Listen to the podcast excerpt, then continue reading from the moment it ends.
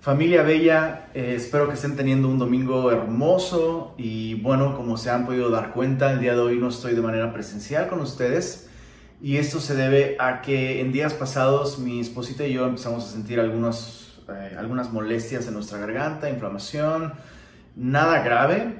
Consultamos a un doctor y por recomendación del doctor nos vamos a ausentar de reuniones presenciales eh, durante estas dos semanas, que sería el día de hoy y el próximo domingo, salvo que eh, los resultados de la prueba para COVID eh, dieran positivos. Entonces, pues bueno, em, nada de qué preocuparse, estamos en manos del Señor, confiamos completamente en Él y pues bueno, ahí está, ahí está el, el anuncio y la razón del por qué no estamos el día de hoy ahí con ustedes. Llévenos en sus oraciones, por favor. Y dicho esto, Vamos a continuar nuestro estudio en el Evangelio de Juan. Yo sé que estamos ansiosos por brincar directo a la Biblia y devorárnosla, ¿verdad? Hoy vamos a estar estudiando el capítulo 6 del Evangelio de Juan y vamos a poner este tiempo en manos de Dios. Padre, gracias por el regalo tan hermoso que es tu palabra. A través de ella nos transformas, nos das vida, renuevas nuestro entendimiento, Señor, pero lo más importante es que a través de ella nos muestras a tu amado Hijo Jesús. Y hoy deseamos de todo corazón conocer mejor a aquel que nos ha amado hasta la muerte. Y te pedimos que en estos minutos de reflexión y de meditación en tu palabra, tú nos hables a cada uno de nosotros mostrándonos la grandeza, la suficiencia inagotable de Jesús. Y pedimos esto en su buen nombre. Amén. Amén. Hoy vamos a estudiar los versos 1 al 15 del capítulo 6. En este capítulo 6 tenemos el famosísimo evento conocido como la multiplicación de los peces y de los panes. Y este es el único milagro, aparte de la resurrección de Cristo, este es el único milagro que se menciona en los cuatro evangelios. Por supuesto, el evangelista Juan, a quien estamos estudiando, eh, recuerda que ha seleccionado de un modo muy intencional algunos de estos milagros, dándoles el título de señales. ¿Por qué? Porque para Juan estos no eran simplemente actos sobrenaturales, sino enseñanzas de parte de Jesús mostrándonos quién es Él. Entonces, este es el único de los milagros que aparecen los cuatro, completamente en los cuatro, pero hay dos cosas que hacen distinta la manera en la que Juan relata este evento.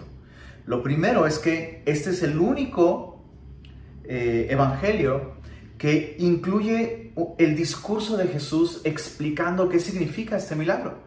Eh, y es lo que estudiaremos en las próximas dos semanas. Estudiaremos el discurso de Jesús conocido como el pan de vida en donde Jesús menciona el primero de los yo soy. Y eso, este va a ser un momento muy importante. Entonces, Juan eh, es el único que incluye esta explicación de labios del mismo Jesús con respecto a esta señal tan importante. Lo segundo que hace eh, distinto el, el modo en el que Juan relata este evento es que este relato enfatiza el hecho de que esta fue una prueba para los discípulos y no solamente un testimonio para la multitud. Con mucha frecuencia nos quedamos con esta, esta eh, manera tan asombrosa en la que Jesús está demostrando que Él es el pan de vida y se nos olvida que realmente los testigos de esta señal eh, que estaban siendo puestos a prueba principalmente eran los discípulos. Entonces, con esto en mente, vamos a ver los versos 1 al 15 en tres secciones. Primero, en los versos 1 al 4, veremos el contexto, o si quieres llamarlo así, el, el aula en el que Jesús va a aplicarles el examen a los discípulos. Y en los versos 5 al 9 tenemos la segunda parte. Versos 5 al 9 son la prueba misma, la señal de Jesús. La veremos en los versos 10 al 15. Y dice así, comenzamos con el contexto en el que sucede esta gran señal, versos 1 al 4. Dice, después de esto, Jesús fue al otro lado del mar de Galilea, el de Tiberias, y le seguía gran multitud porque veían las señales que hacía en los enfermos. Entonces Jesús subió a un monte y se sentó allí con sus discípulos. Y estaba cerca la Pascua, la fiesta de los judíos. El Evangelio de Juan normalmente relata eventos del ministerio de Jesús eh, que se llevaron a cabo en la ciudad de Jerusalén. Eso es algo que hace muy particular el Evangelio de Juan. Los otros tres evangelios se enfocan mucho de su ministerio en Galilea y los alrededores. Eh, así que esto es algo sorprendente. Juan está por primera vez describiendo algo, bueno, por segunda vez. Lo primero sucedió en Caná de Galilea, ¿verdad? En las bodas de Caná. Pero el resto del, del, relato de Juan se centra en Judea, excepto este, en el que Jesús está en el otro lado del mar de Galilea, el mar de Tiberias, llevando a cabo, digámoslo así, un retiro con sus discípulos. Los otros evangelistas describen que de hecho los discípulos necesitaban un tiempo de descanso porque no tenían tiempo ni aún para comer.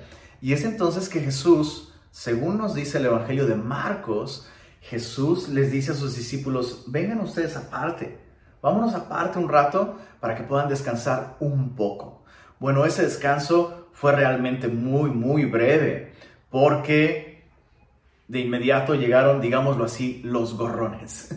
La multitud no dejaba a Jesús, la, multitud cazaba a Jesús, seguía a Jesús, y este era un momento de mucha popularidad. Juan describe Em, esta escena haciéndonos saber esas dos cosas. Lo primero es que una gran multitud seguía a Jesús donde quiera que él iba. Él subió a un monte con sus discípulos, pero no pudo evitar que la multitud lo siguiera. Y lo segundo es que estaba cerca la Pascua, la Pascua de los judíos. Ahora, mucha atención con esto. Este es un detalle muy importante. Es un momento de popularidad para Jesús. Se menciona que está cerca la Pascua de los judíos y esto es importante porque en los evangelios solo se mencionan, específicamente en el de Juan, solo se mencionan tres.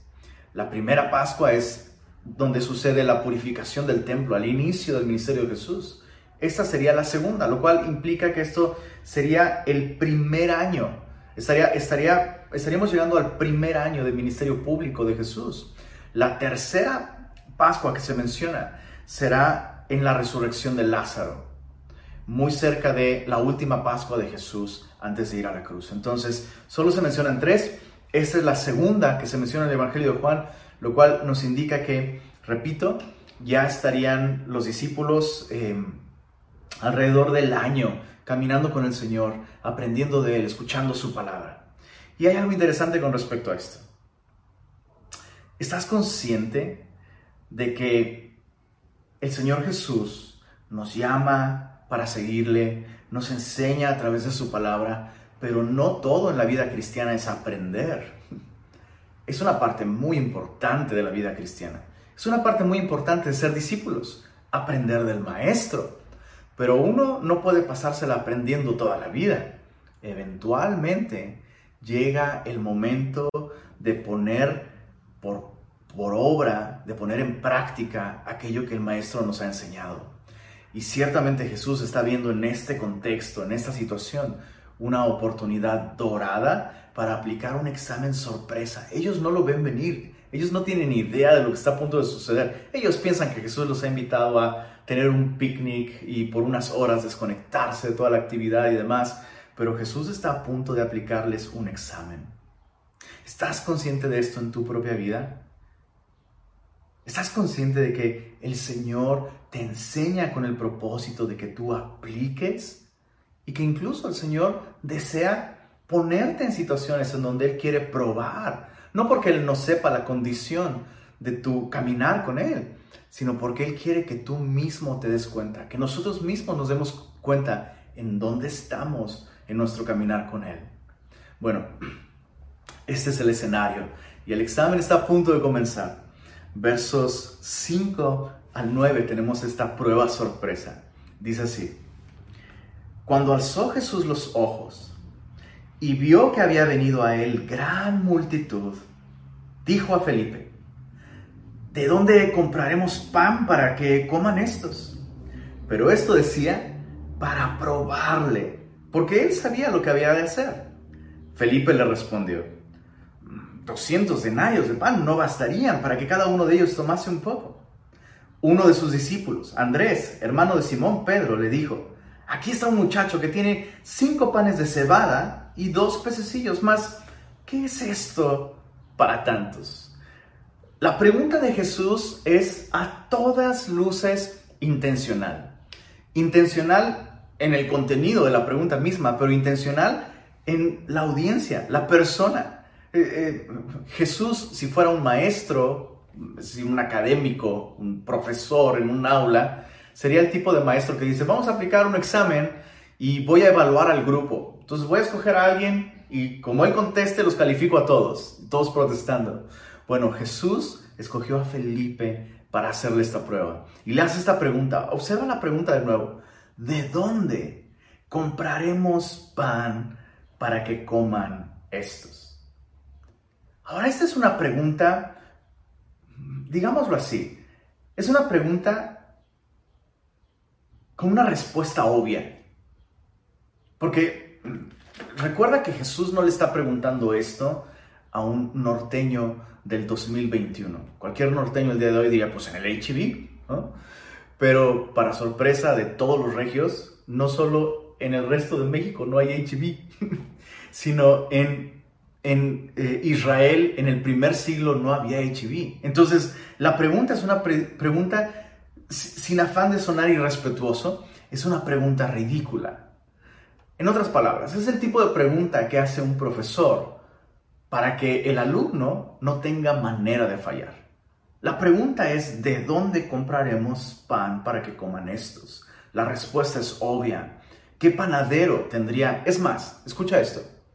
Aún en nuestro tiempo, ¿qué panadero, qué tienda tendría horneados y listos panes para cinco mil personas? La pregunta es ridícula, la respuesta es obvia en ningún lugar, Señor. No hay ningún lugar debajo del cielo que pueda suplir la necesidad, una necesidad de este tamaño. Esa es la respuesta. Esa es la respuesta. Ahora, tenemos que, em, vamos a analizar la respuesta de Felipe, pero mm, eso me, me hace pensar en algo. Jesús normalmente es el que responde las preguntas de los discípulos, pero ahora Jesús está invirtiendo el orden.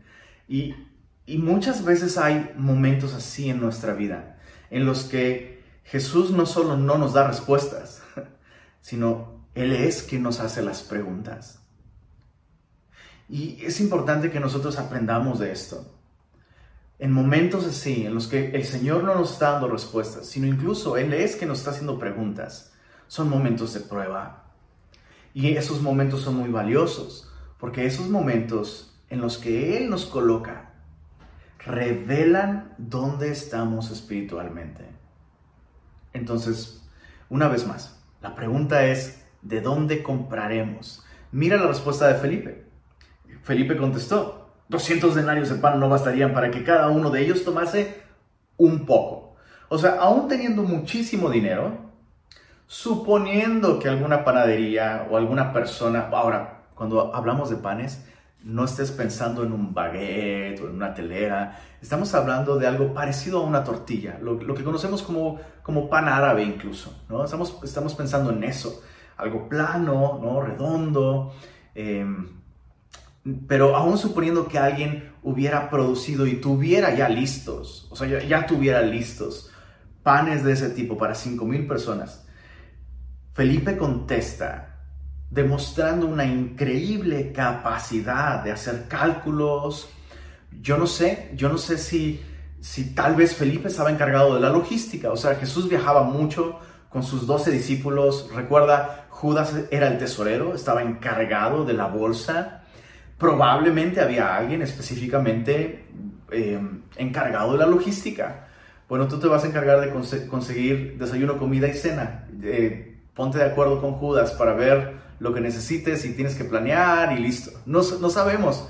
Pero Jesús escoge a Felipe y Felipe demuestra que tiene capacidad de planear cosas. No sé si te ha pasado, pero bueno, al menos a, mí me sucedía que si tú me preguntabas hace algunos años, eh, bueno, quiero invitarle carne asada a 10 personas o a 4 personas, simplemente 4 personas, ¿cuánta carne debo comprar?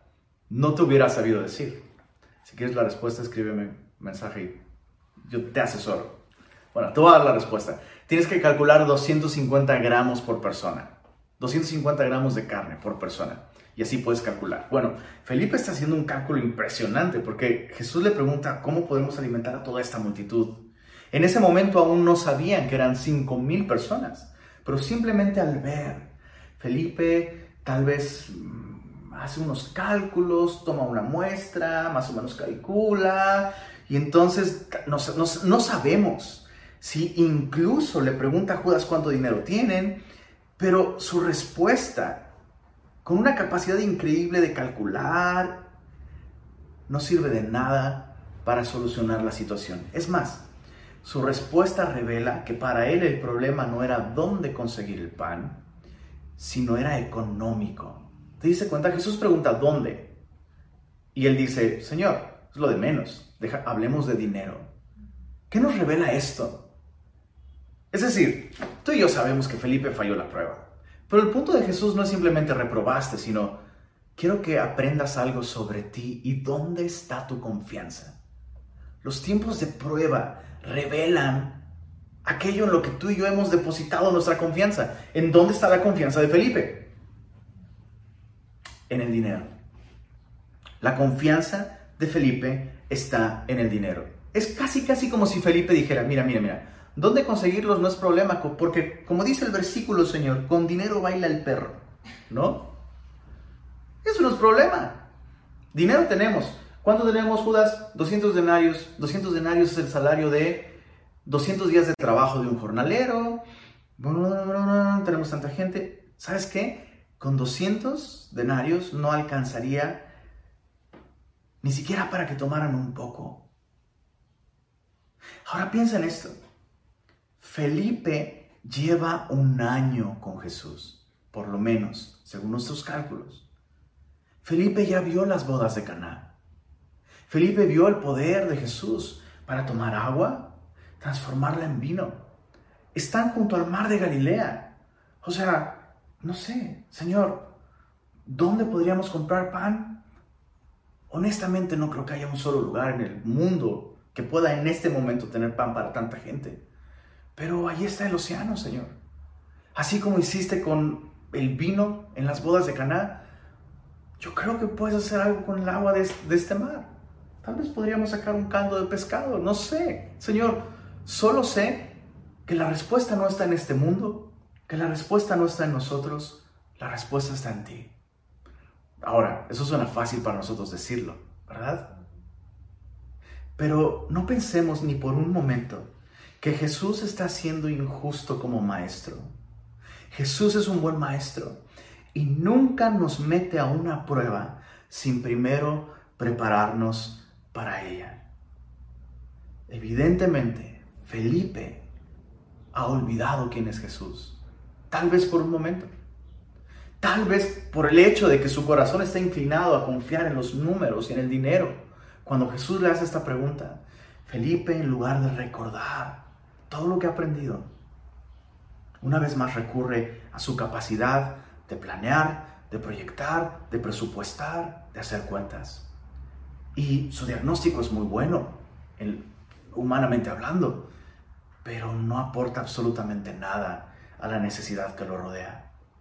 ¿Qué aprendemos de esto? Qué importante es no olvidar lo que aprendemos con Jesús Qué importante es recordar lo que Él nos ha enseñado en su palabra. Qué importante es recordar lo que Él ha hecho en nuestra vida. Lo que Él ha permitido que tú y yo aprendamos sobre quién es Él. Atesorar en nuestro corazón las lecciones que el Maestro nos enseña en nuestras circunstancias, en nuestro día a día, pero por supuesto en su palabra también. Una vez más quiero insistir, te ruego, te lo ruego, por tu bien, te lo ruego toma notas. Toma notas de tus devocionales. Anota la fecha. Toma nota de las enseñanzas, las conferencias que escuchas.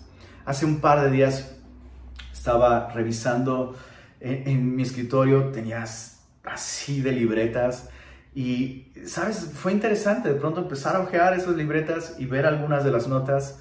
Eh, por ahí conservé solo una de las libretas eh, con las notas que me parecían más útiles o interesantes. Pero, pero es asombroso cuando uno, cuando uno recapacita en que en el tiempo que tenemos de creyentes, Jesús nos ha hablado mucho acerca de su palabra. Uno no puede llegar a otra conclusión.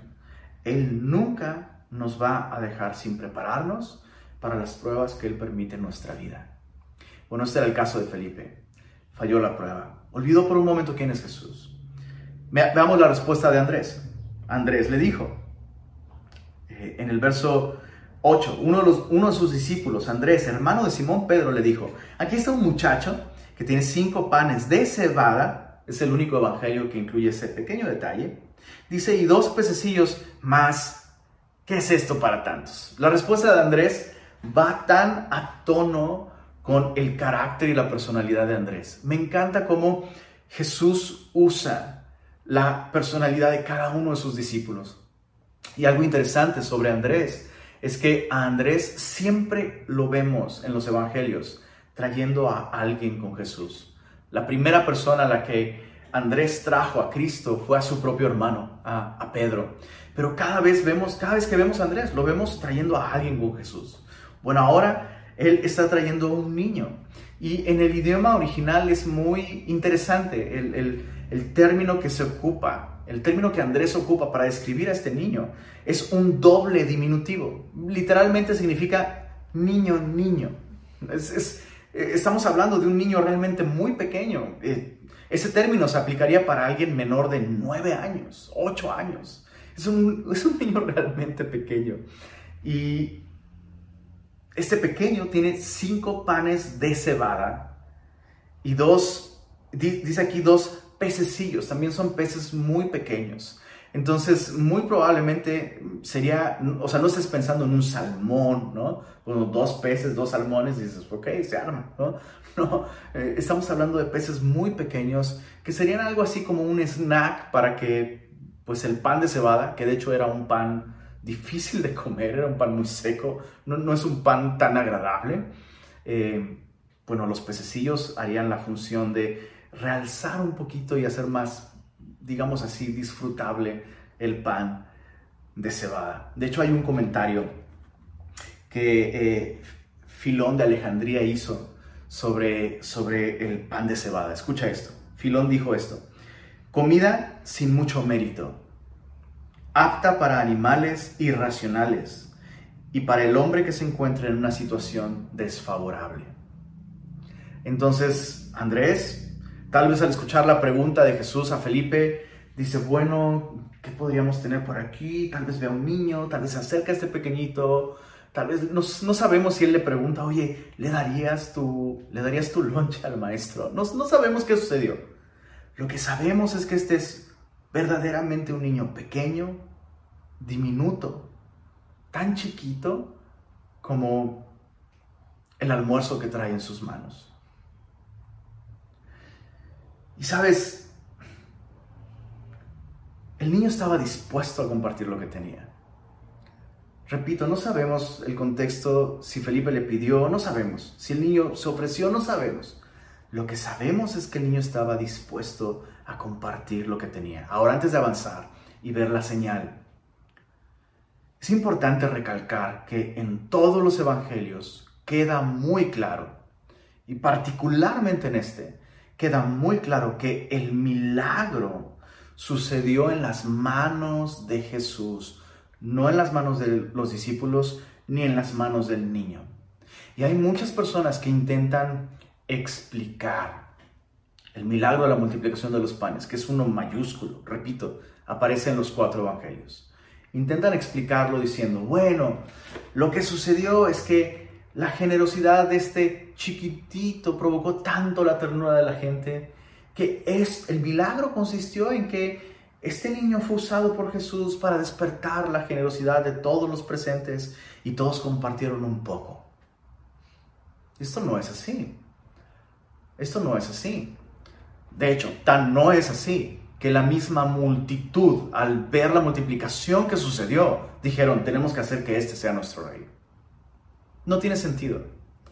La otra explicación que dan es, bueno, el milagro fue que lograron de alguna manera usar estos pececillos que tal vez no eran cinco, sino simplemente una expresión, y lo que hicieron fue no realmente cenar o, comer un banquete, sino simplemente fue una comida ceremonial, algo parecido a la Santa Cena donde tomas algo simbólico y listo. Pero tampoco es lo que el texto nos dice. Sin embargo, lo que sí quisiera recalcar, aclarado esto, lo que sí quiero recalcar es que aunque el milagro sucedió en las manos de Jesús, el milagro sucedió cuando el niño estuvo dispuesto a entregar en manos de Cristo lo que él tenía. El milagro sucedió cuando este pequeñito puso a disposición de Cristo y en manos de Cristo lo pequeñito de su lonche y Jesús se encargó del resto. Y la enseñanza y la aplicación devocional para nosotros es esta. No sé si te diste cuenta, pero la descripción de los panes de cebada es una descripción de nuestra vida. Nosotros somos insuficientes. Nosotros somos insuficientes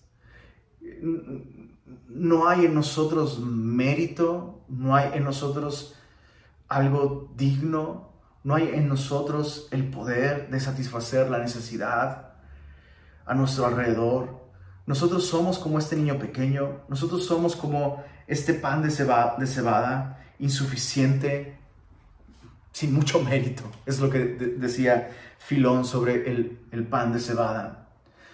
Pero es Jesús quien cuando tú y yo rendimos todo lo que somos en sus manos, es Jesús quien puede usar nuestra, usar nuestra vida a pesar de nuestra insuficiencia. Nosotros somos los panes y nosotros somos los peces. Es muy importante. ¿Te sientes insuficiente para la vida cristiana? ¿Te sientes insuficiente como esposo? ¿Te sientes insuficiente como padre, como hijo? como amigo, como hermano, como cristiano, te sientes insuficiente, bienvenido al club. Bienvenido al club. Eso es algo importante. Lo eres. Eres insuficiente, así como yo soy insuficiente. Es más, Pablo mismo decía, para estas cosas, ¿quién es suficiente?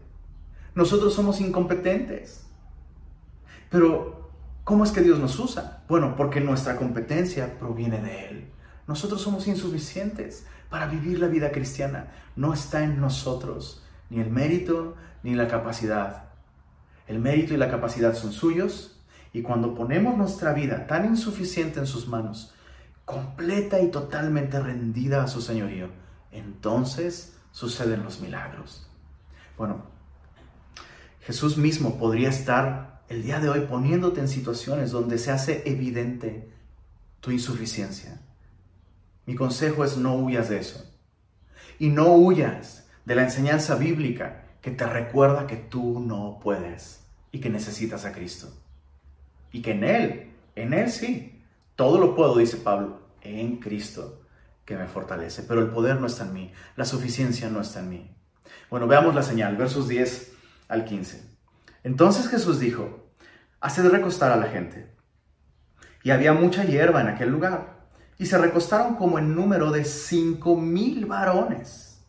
Y tomó Jesús aquellos panes y habiendo dado gracias, los repartió entre los discípulos y los discípulos entre los que estaban recostados. Asimismo de los peces, dice el texto, cuanto querían. Llama la atención, por un lado, el orden que Jesús pone en esta situación. Pero por otro lado, la gratitud que Jesús muestra ante una situación en la que todos nosotros estaríamos angustiados, sacados de onda. Observa cómo Jesús pone orden en la situación. Jesús da esta instrucción de que la multitud se siente sobre la hierba. Juan describió el lugar como un lugar con mucho pasto, entonces no habría sido incómodo. Eh, de hecho, habría sido una muy buena idea que todos se recostaran. Otros evangelios nos mencionan que de hecho la indicación de Jesús es que se sentaran en grupos de 50. Y esto nos enseña algo importante. ¿Por qué? ¿Por qué sería necesario que se sentaran, se recostaran sobre la hierba en grupos de 50? Bueno, al menos podemos pensar en una cosa, que Jesús hiciera recostar a la gente de esta manera. Permitió saber cuántos hombres había allí. El orden que Jesús puso en esta situación permitió a los discípulos realmente dimensionar, cuantificar de un modo objetivo el tamaño del milagro que estaba a punto de suceder en las manos de Cristo. Entonces, el orden, el orden que Jesús mismo pone en su palabra para nuestra vida, permite que otros puedan ver con mucha claridad el tamaño de su obra en nuestra vida. Yo solo me imagino, si Jesús hubiera intentado realizar esto en México, no, yo no sé. O sea, por favor, recuéstense en grupos de 50. No, pero es que yo quiero estar allá.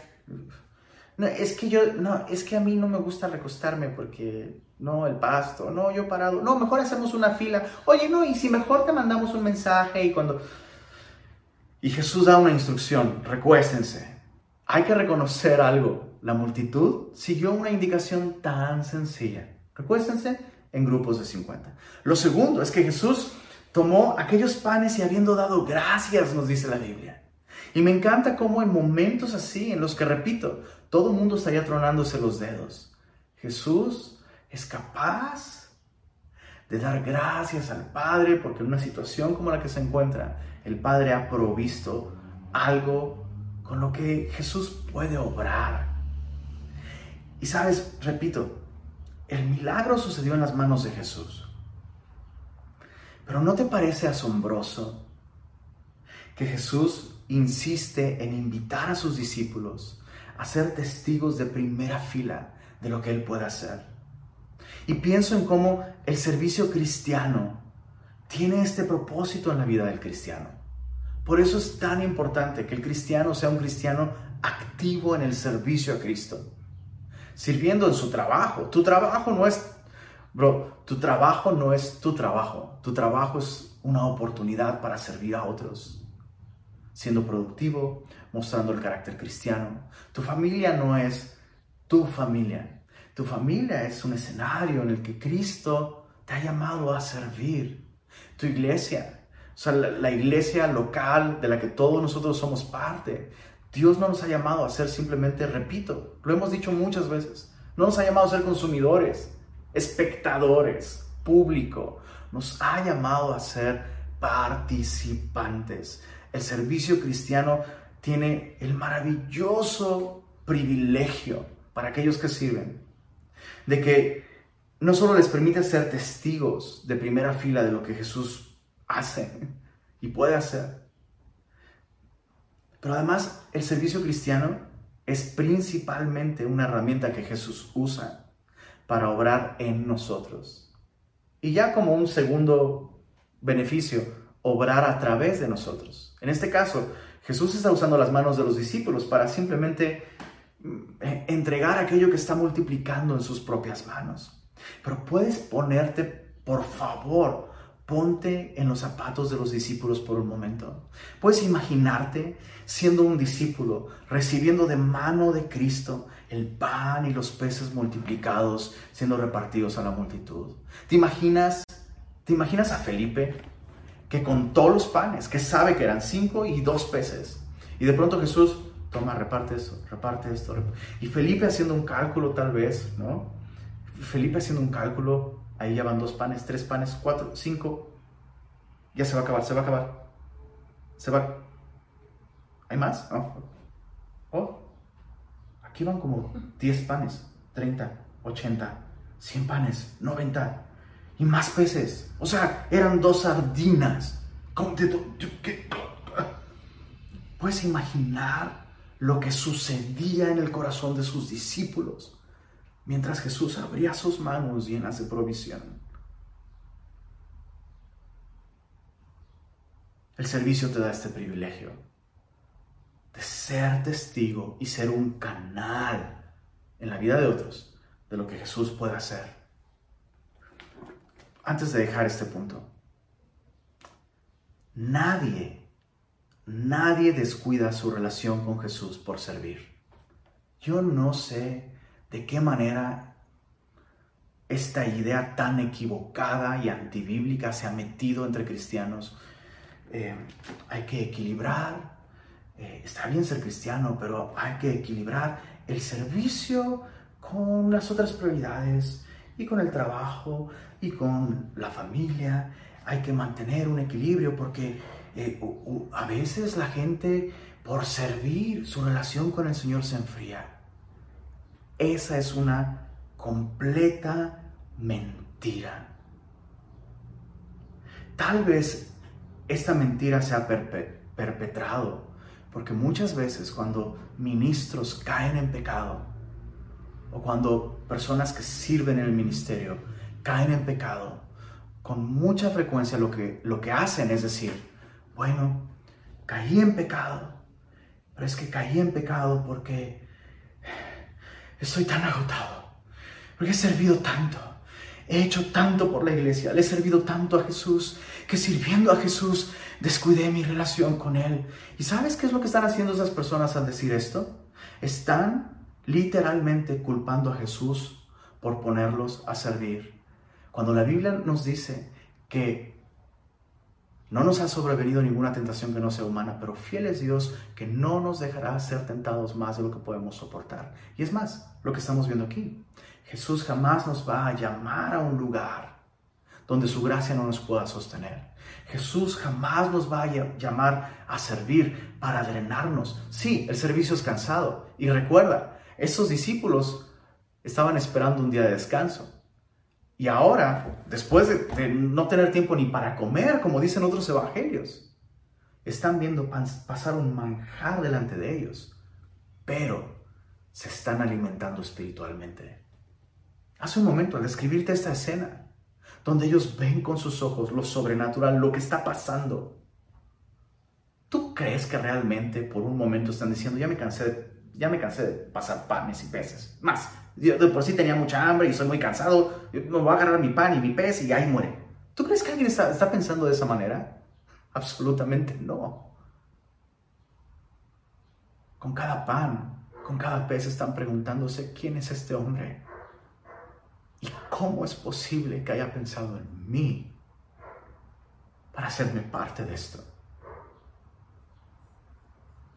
Necesitamos servir a Cristo Semilla Monterrey.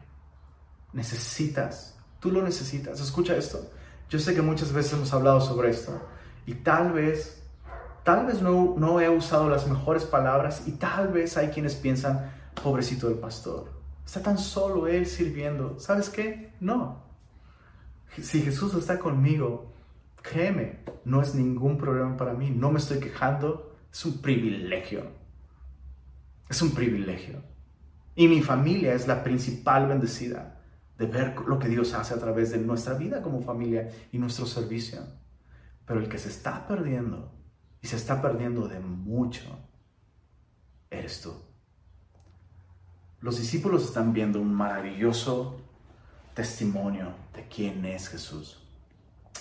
Y dice en, el verso, verso 11, eh, perdóname, verso, verso 12, cuando se hubieron saciado, dijo a sus discípulos, recoged los pedazos que sobraron, para que no se pierda nada.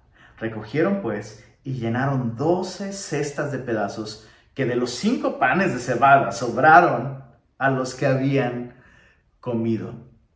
Las expectativas de todos fueron rebasadas, especialmente las de los discípulos. En el momento en que Jesús les ordena recoger los pedazos para que nada se pierda, quienes no tenían suficiente, ahora tienen de sobra y pueden ponerle número a la, a la generosidad exorbitante de Jesús. ¿Sabes? Esta señal no revela a Jesús como el suficiente Salvador. ¿Has escuchado esa frase? Recibe a Jesús como tu suficiente Salvador. Y sabes, teológicamente, doctrinalmente, ese es un título correcto. Él es suficiente. Pero cuando vemos lo que está sucediendo aquí y quitamos todos estos términos teológicos, Jesús no está haciendo esta señal, revelándose como el suficiente proveedor o el suficiente salvador, sino como alguien inagotable, alguien más, más, más, mucho más que suficiente para suplir, para salvar, para perdonar, para guiar, para restaurar. Él es Dios. Este milagro es una clara demostración de que Jesús es aquel que desde las páginas del Antiguo Testamento, en Isaías capítulo 55, hace algunos meses pasamos por ahí, Isaías 55, versos 1 al 3 dice, a todos los sedientos, venid a las aguas, y a los que no tienen dinero, venid, comprad y comed. Venid, comprad sin dinero y sin precio vino y leche. ¿Por qué gastáis el dinero en lo que no es pan? Me imagino a Jesús citándole este versículo a Felipe. Tus cuentas son maravillosas, pero ¿para qué gastas? y vuestro trabajo en lo que no sacia oídme atentamente, comed del bien, y se deleitará vuestra alma con grosura. Inclinad vuestro oído y venid a mí, oíd y vivirá vuestra alma, y haré con vosotros pacto eterno, las misericordias firmes a David. Esta señal está demostrando que Jesús es aquel que nos invita a venir, y dice el texto de Isaías, venir, comer en la Biblia este lenguaje de comer, de beber, es un lenguaje que se utiliza para representar la satisfacción espiritual. Y, y, Jesús es aquel que puede suplir con creces esa hambre y esa sed espiritual para la que ninguna cantidad de dinero, ni ningún panadero, ni ninguna cantidad de carnes asadas, ni ninguna cantidad de vacaciones, ni de relaciones, ni de éxito, ni de ropa, ni de carros, ni de amigos puede saciar. La necesidad del hombre solo se puede saciar con alguien eterno, porque Dios ha puesto eternidad en nuestro corazón. Esta persona eterna que puede suplir esa necesidad es Jesús. Este milagro está enseñando eso. Aprenderemos más sobre esto en el resto del capítulo, pero terminemos la historia de hoy. Mira los versos 14 y 15, con eso terminamos. Aquellos hombres entonces, viendo la señal que Jesús había hecho, dijeron, este verdaderamente es el profeta que había de venir al mundo. Pero entendiendo Jesús que iban a venir para apoderarse, esto es, tomarle por la fuerza, apoderarse de él y hacerle rey, volvió a retirarse al monte él solo. Es interesante observar el resultado de esta señal en la multitud.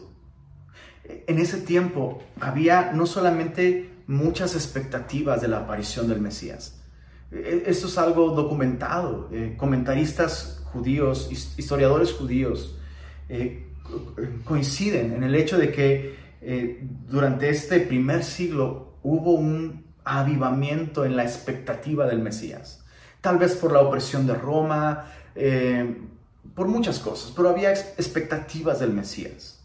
Y en ese tiempo, particularmente en el tiempo de Jesús, había un movimiento nacionalista muy violento, conocido como los celotes. De hecho, uno de los discípulos de Jesús era precisamente un celote, un antiguo celote.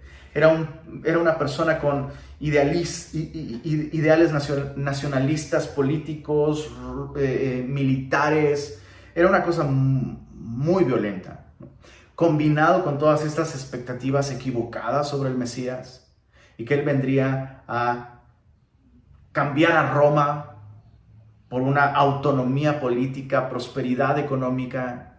Y, sabes, no es muy distinto de lo que desafortunadamente la gente piensa el día de hoy acerca de quién es Jesús. Bueno, Jesús puede mejorar mi vida. Bueno, Jesús puede traerme prosperidad económica. Bueno, Jesús puede traerme bienestar emocional y bendecirme con una familia y una vida tranquila. Pues, si es así, ¿no? O sea, pensamos en Jesús, perdóname, perdóname el ejemplo, insisto, no quiero sonar blasfemo ni nada por el estilo, pero muchas veces vemos a Jesús como, como un político. Bueno, a ver, ¿cuál es tu, cuál es tu oferta política, Jesús? A ver, ¿qué, ¿qué me ofreces? Y déjame ver si puedo, si, si me convences, puedo votar por ti. Te puedo dar un voto de confianza con mi vida. De alguna manera eso es lo que estamos viendo aquí. La gente al ver el beneficio inmediato, el beneficio económico que eso implicaría, tener a alguien como él, como rey, la gente quiso tomarle por la fuerza. La respuesta de Jesús, ¿cuál fue? Apartarse de ahí él solo. Interesante. Oye Jesús, por lo menos ya tiene su atención. ¿Por qué no aprovechar esto? Porque Jesús no quiere alimentar expectativas equivocadas en la gente. ¿Sabes? Las únicas personas que se decepcionan con Jesús son personas que han traído expectativas equivocadas sobre lo que Él quiere hacer y lo que Él puede hacer. ¿Qué es lo que Él quiere hacer? Él quiere darte vida eterna. Él quiere reconciliarte con Dios, darte vida espiritual y ser tu Dios, ser tu rey. Esta señal tenía como propósito que ellos vieran que Él es Dios. Él es aquel que siglos atrás, cuando Egipto salió del desierto, salió de Egipto y, vagó por el desierto, Él es aquel que los alimentó con pan que cayó del cielo. Él está, él está de un modo muy claro diciendo esto. Sin embargo, hay ironía en todo esto. La multitud quiere hacerle rey, pero no es el tipo de rey que ellos creen. Escucha el comentario de Kenneth Bailey sobre esto, sobre la ironía en este relato. Dice, aquel que ya es rey ha venido a abrir las puertas de su reino para que los hombres puedan entrar. Pero en su ceguera, los hombres intentan convertirlo en el rey que ellos esperaban. Por tanto, no conseguirán tener el rey que esperaban y perderán el reino que Él les ofrece. No sé qué expectativas tengas tú con respecto a quién es Jesús y lo que Él puede hacer en tu vida, pero te puedo decir con toda seguridad, Jesús no vino a mejorar tu proyecto de vida. Jesús no vino a mejorar tu vida. Jesús no, no viene a cumplir tus sueños. Jesús ha venido al mundo para darte vida espiritual, un tipo de vida que no tienes a menos que reconozcas que eres pecador y que Él es el único que puede suplir tu necesidad espiritual, que pongas tu confianza en Él. Así que yo quiero invitarte el día de hoy a que si tú no le has reconocido como Rey en tu vida, hoy dobles tu corazón, dobles tu rodilla y le entregues tu vida a Jesús. ¿Qué es lo que Él quiere, quiere hacer? Quiere borrar tus pecados y darte una nueva identidad, darte vida eterna y satisfacerte espiritualmente con su amor, con su persona. Repite esta oración después de mí si tú quisieras darle tu vida a Jesús el día de hoy. Señor, reconozco que he vivido persiguiendo mi propio reino. He vivido para mí, buscando cumplir mis propios propósitos y te he ignorado por mucho tiempo. El día de hoy he escuchado que tú eres Dios, que ha venido al mundo para satisfacer mi necesidad espiritual. Pero yo reconozco que soy pecador y que necesito que me perdones. Creo que tú moriste en la cruz del Calvario para borrar todos mis pecados, pagar todos mis pecados y que resucitaste al tercer día para darme una vida nueva. Así que hoy te recibo como mi Señor, como mi Salvador, como mi Rey. Amén. Si tú hiciste esta oración, por favor eh, escríbenos un mensaje al WhatsApp de Semilla Monterrey al 81 83 11 22 76. 81 83 11 22 76 con el mensaje Recibí a Cristo. Nos gustaría ponernos en contacto contigo, conocerte y, ayudarte en esta nueva etapa de, tu, vida, en esta vida nueva, para que conozcas mejor al Señor. Nos gustaría orar por ti y darte un regalo también. Así que, pues, eh, bueno, hasta aquí el, el, mensaje del día de hoy. Próxima, próxima semana continuaremos con el resto del capítulo y un último aviso recordatorio. El día de hoy, como último domingo del mes, vamos a celebrar la Cena del Señor. Y qué buen momento y qué buen capítulo para celebrar la Cena del Señor y celebrar aquel que siendo el pan de vida descendió del cielo para darnos vida. Así que pide la clave de acceso escribiendo al WhatsApp de Semilla Monterrey. Lo voy a repetir, 81 83 11 22 76 y nos vemos hoy vía Zoom a las 8 de la noche para celebrar la cena del Señor. Que Dios los bendiga.